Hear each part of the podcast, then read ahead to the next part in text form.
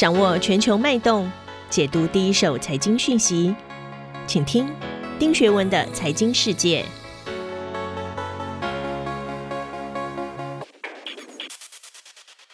大家好，我是丁学文。按照往例啊，今天想跟大家解读两则新闻。第一则是八月十号，美国参议院通过了一兆美元的基础建设方案。法案内容呢，包括了提拨五千五百亿美元给交通宽频和公共事业。如果众议院通过成为法律的话，这个法案会对全球产业发生巨大的影响吗？我们怎么解读？第二则呢，也是在八月十号哦，芝加哥联邦银行的这个总裁哦，Charles Evans 表示。由于美国联总会啊，FED 已达成去年十二月设定的实质进一步的进展，他认为今年稍后 FED 会开始缩减每月一千两百亿美元的购债计划的门槛。这个调性的变化会不会影响全球的金融市场？我们又要怎么解读？那第一则新闻我要引述的是《New York Times》啊，《纽约时报》。《纽约时报》的标题下的是参议院通过了一兆美元的基础建设方案，拜登赢得两党的支持。CNBC 的标题写的则是参议院通过一兆美元的两党基础建设方案，将拜登经济议程的关键部分提交给了众议院。《华尔街日报》《Wall Street Journal》啊，它的标题则是基础建设方案对经济的推动可能效果有限。我想有正有反，我们应该怎么解读呢？美国参议院十号表决通过了一兆美元的基础建设方案，接着要静待众议院的批准，但众议院民主党进步派的议员恐怕会成为障碍，他们坚持参议院要先通过针对贫穷、医疗保健、气候变迁这些议题的三点五兆美元的预算方案。还好，批准一兆美元基建方案之后的十四个小时，参议院十一号啊，以五十票对四十九票的些微差距，通过了这个三点五兆美元的预算案的框架。这个措施会引领委员会草拟哦，高达三点五兆美元的支出方案，专门用于推动气候倡议、有薪假、儿童照护、教育和医疗保健这一些所谓 human infrastructure 啊，人文的预算。这是总统拜登经济议程的一个核心部分。也因为这样子可以向前推进，这会是几十年来对公路、桥梁、铁路的最大规模联邦层面的投资案啊。考虑到共和党对这个计划的一致反对，和民主党在具体内容上存在分歧，这一项谈判本身就具有挑战性。能够达成，其实拜登是不容易的。自由派智库啊，美国进步中心的基础设施政策部主任啊，Kevin DeGood 就表示，具体是哪些基础建设项目会受惠啊，这将主要由各州政府来决定。这种灵活性引起了一些进步派人士的批评，他们要求制定更严格的气候标准来制定这些资金或预算怎么使用。对各州来说，这就好像是一张可以随意填写的空白支票啊。那按照过去的经历表示呢，其实各个州政府并不是那么的 smart。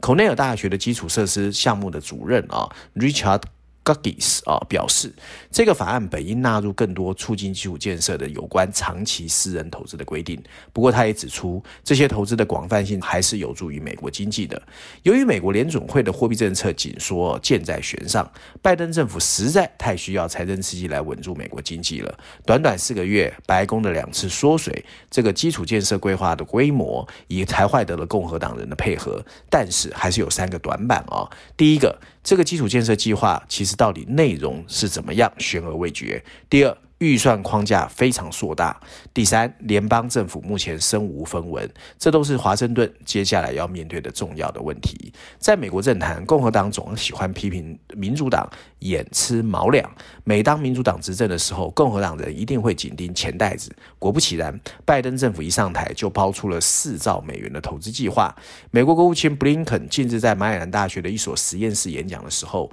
甚至说，投资美国国内基础建设将保持和增强美。我的全球竞争力和影响力，首席的外交官为国内投资摇旗呐喊，其实真的还不多见啊。事实上，我们回顾一下，三月三十一号，美国总统政府拜登呢首次宣布基建计划时的总额是二点二五兆啊。接着呢，五月二十一号，他又单方面提议把总金额降到一点七兆美元，作为向共和党的让步。可是共和党方面对降价后的基建计划仍然反对。共和党人说，民主党仍然需要谈判和共和党两党的。最大分歧不在基础建设计划的规模，而在于基础建设计划到底是什么。共和党主张基础建设计划只包括道路、桥梁、港口、机场和宽频。不过，民主党从未被视为核心基础建设的一些社会发展项目也包括在内。随着 FED 货币政策开始紧缩的呼声高涨，白宫再次缩减到一兆美元，才终于获得通过。事实上，两年前国会投票决定暂停债务上限到今年的七月三十一号。如果议员在此之前不能达成另外一项协议，其债务上限就要被锁定或自动恢复。财政部将无法通过出售政府债券筹集更多的资金，所以呢，财政部才会在八月份的第一个周一就开始暂停发债，并暂停了对公务员和邮政员工的退休基金进行投资和其他措施，才能避免突破联邦政府的借款上限。所以确实啊，有点掩翅毛两。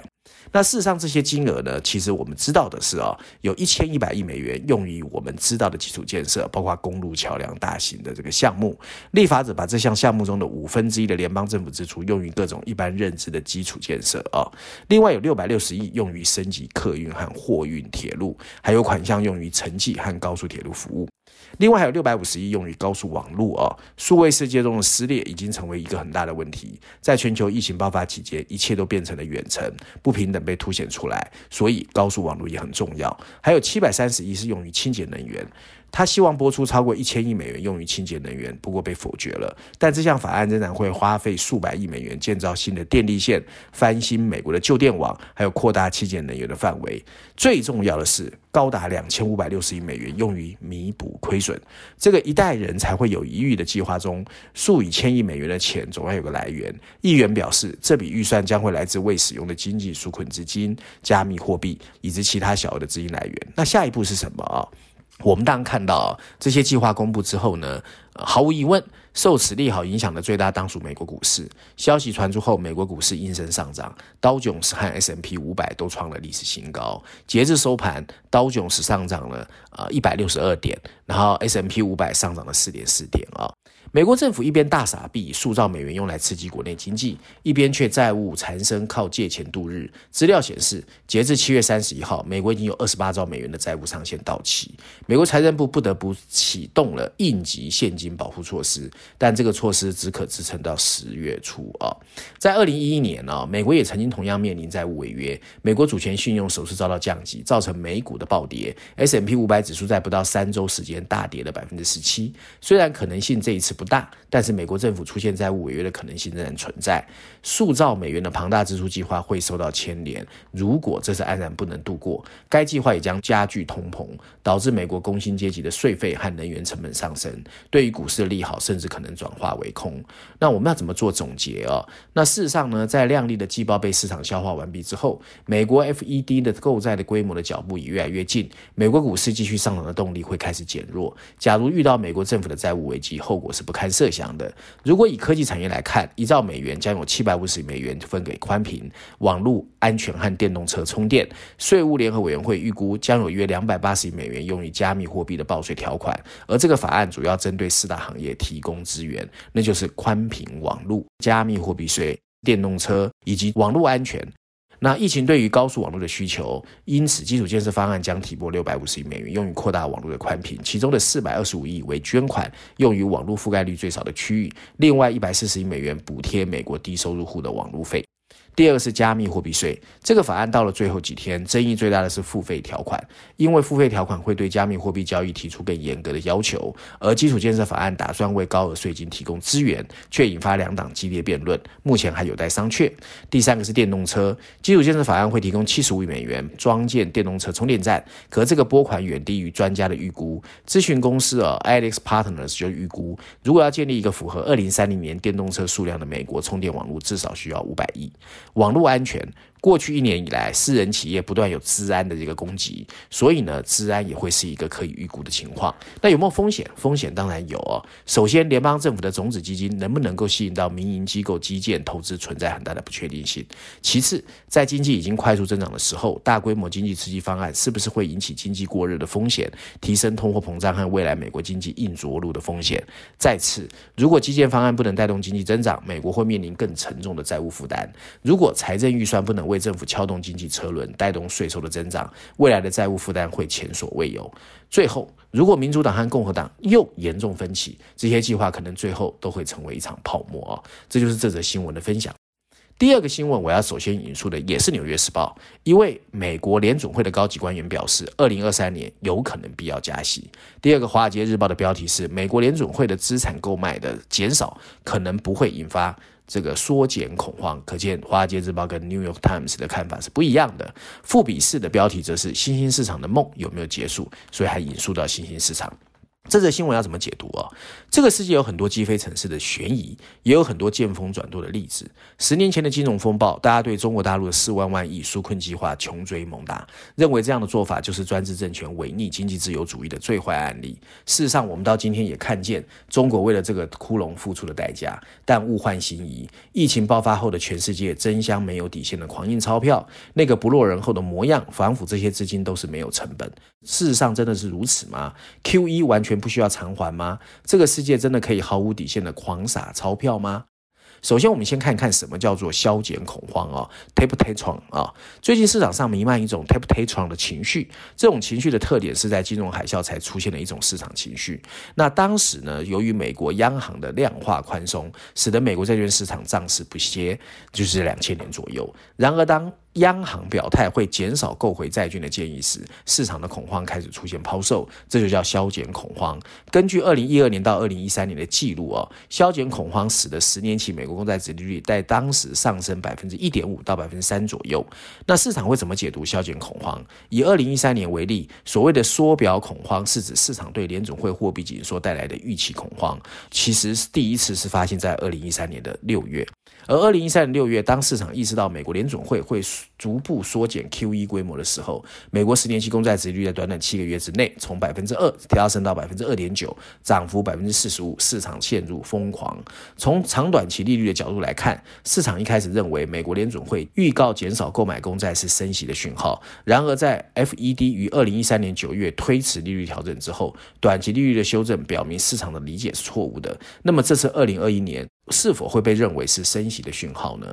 ？Evans 在这一场记者会上说：“我希望做出这样的决定前，能再多看几份就业报告。我们正迈入一个时期，开始缩减资产负债的购买债是合适的时期。近来，美国通货膨胀数据冲高，劳动市场也非常吃紧。最近一项调查显示，百分之四十六的小型企业主找不到足够的劳工补缺，百分之三十九的雇主表示需要提高补偿薪资。美国十年期公债殖利率跌到只有百分之一点二四，比十年期均衡通货膨胀率百分之二点四低出甚多。”在此同时，美股却又创新高，但这没有办法解释为何美国十年期公债殖利率会沦为负数。这一点为何说得通？或许有人会说，是因为德尔塔变种病毒的蔓延，促使已开发国家恢复封锁。隔离对新兴市场造成更大伤害，也或许有人会说是市场担心还有更可怕的变种病毒出现，也或许是担心国会两党谈判会破局，甚至连两党基础建设法案最后都没有办法顺利成型。那近期殖利率的持续下降，蕴含资金正在重新评估对经济复苏的预期，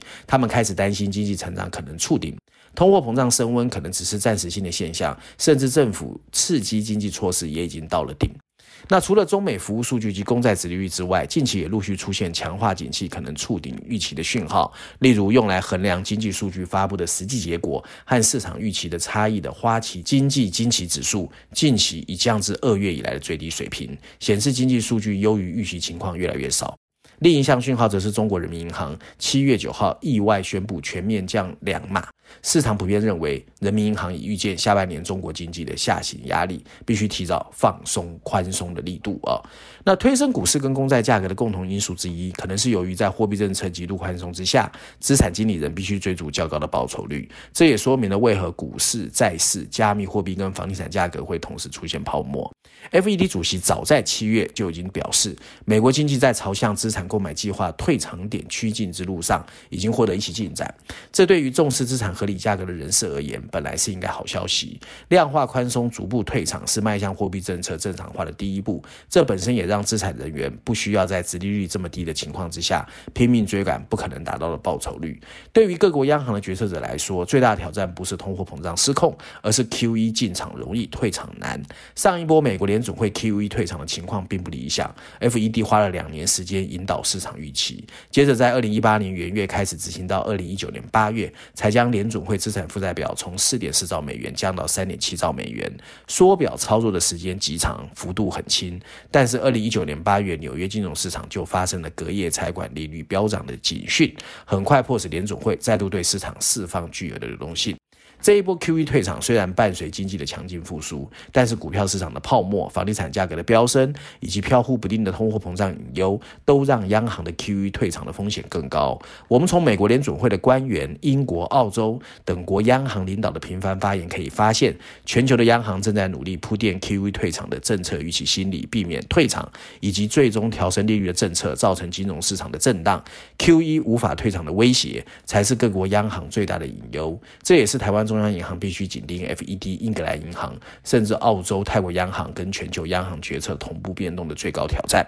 那 FED 距离 QE 退场点确实更近了，不过也不是人人都乐见 QE 结束。一些经济学者认为，在通货膨胀明确冲高之前，就撤销宽松货币政策，可能会导致景气大幅下坡。就算货币政策不担心资产价格或通货膨胀冲高，也要担心长期实施的 QE，这个会被造成另外一项风险，就是未来利率升高对财政造成的风险。过去二十年，尽管一些国家的负债升高，但支付利息很低，而且负债占国内 GDP 的比例不升还降。为此，许多经济学者都不担心先进国家的政府负债逼近战后以来的新高。不过，如果通货膨胀居高不下，使利率开始上升，情况确实会恶化。如果政府负债约占 GDP 的百分之一百二十五，则利率每升高一个百分点，每年预算赤字占 GDP 的比率就会升高一点二五个百分点。这确实不是小事，而且债务沉重会面临利率上升的威胁。美国它的债务平均年限五点八年，真正重要并非负债的平均年限，而是要看多少负债很快就会到期，而且这些必须以较高利率再融资。至于美国，不仅政府未偿还负债的年限比英国短，而且 FED 已握有政府未偿还负债的四分之一，因此 QE 如果拖长，确实有风险。而且 FED 二零二零年三月疫情爆发的时候，曾经把基准利率降到零，而且每月购债至少一千两百亿的资产，其中包含八百亿美国国债和抵押贷款支持证券 MBS，而如今随着疫情稳步，有了二零一三年缩表恐慌的前车之鉴，市场正在关注 FED 什么时候开始缩减购债。福斯新闻网就报道，高盛就认为 FED 可能会在九月的会议上敲定缩减规模，并在二零二二年开始执行，预估每月缩减一百亿美元的美债和五十亿美元的 MBS。高盛还担忧，从历史数据来说，股市即将迈入一年最脆弱的两个月，市场越发担心回调的可能。从去年同期的抛售开始，S M P 五百尚未出现大于十的跌幅，而这样的情况每年应该要发生一次。此外，德尔塔变种病毒和经济成长趋缓，同样也是未来几个月的利空。市场情绪再度展现了瞬息外面的特点。七月初，新兴市场一度录得连续三十五周资金的净流入，如今才时隔一个月，由于 FED 量化宽松的政策已从口头表述提上议事日程，新兴市场的资金才该开始大幅放慢，所以新兴市场也开始先发制人哦，再掀加息潮。八月四号，巴西央行宣布加息一百个基点，把关键利率从百分之四点二五上调到百分之五点二五。这是巴西央行今年以来的第四次加息。除了巴西、俄罗斯、墨西哥、智利，新兴市场今年以来都先后调整了利率，所以新兴市场我们要特别注意。按照往例，我还是要推荐《经济学人》啊。这期的《经济学人》封面设计很有年代感，却让人无比沉重。这是一张取材自文革时代的破四旧的海报。《经济学人》把红卫兵的臂章换上了半导体的晶片，却把当年的文物改成了这些在美国挂牌的科技企业的 logo，包括了美团、支付宝、抖音和微信。旁边几个补充字啊，中国对科技业的攻击。那文章内容主要是在说呢。呃，习近平对价值四兆美元的中国科技产业看起来展开了打击。目前，中国已经对数十家科技企业展开了五十多项的监管行动，涉及一系列让人看不懂的违法行为。但是，就如经济学人所要阐述的，共产党更深层次的企图，似乎是要按照中国自己发展蓝图重塑科技产业。在这方面，他呼应了西方监管者和政治家的最大隐忧，那就是数位市场越来越垄断，科技公司囤积数据，压榨供应商，剥削劳动力和破坏公共道德。现在的问题是中国要怎么达成这个目标？中国即将成为一个政策的实验室，在这个实验室，一个不需要负责的国家跟这个世界最大的一个企业美国正在争夺二十一世纪全球基础设施的控制权。一些数据就像政府声称的生产要素，有可能转为政府所有。然而，重塑中国科技的尝试很容易出错，这还会进一步引起海外的质疑，并打击中国正在细心培养的资本市场，最后阻碍中国像美国一样，在二十一世纪向全球输出和制定全球科技标准的雄心。任何对经济增长的拖累，都有可能会超过政府可以控制的范围。但类似的科技动荡会不会拖累中国的创造力，我们都在睁大眼睛看着。以上就是今天我要跟大家分享的内容，希望大家喜欢。我们下周见。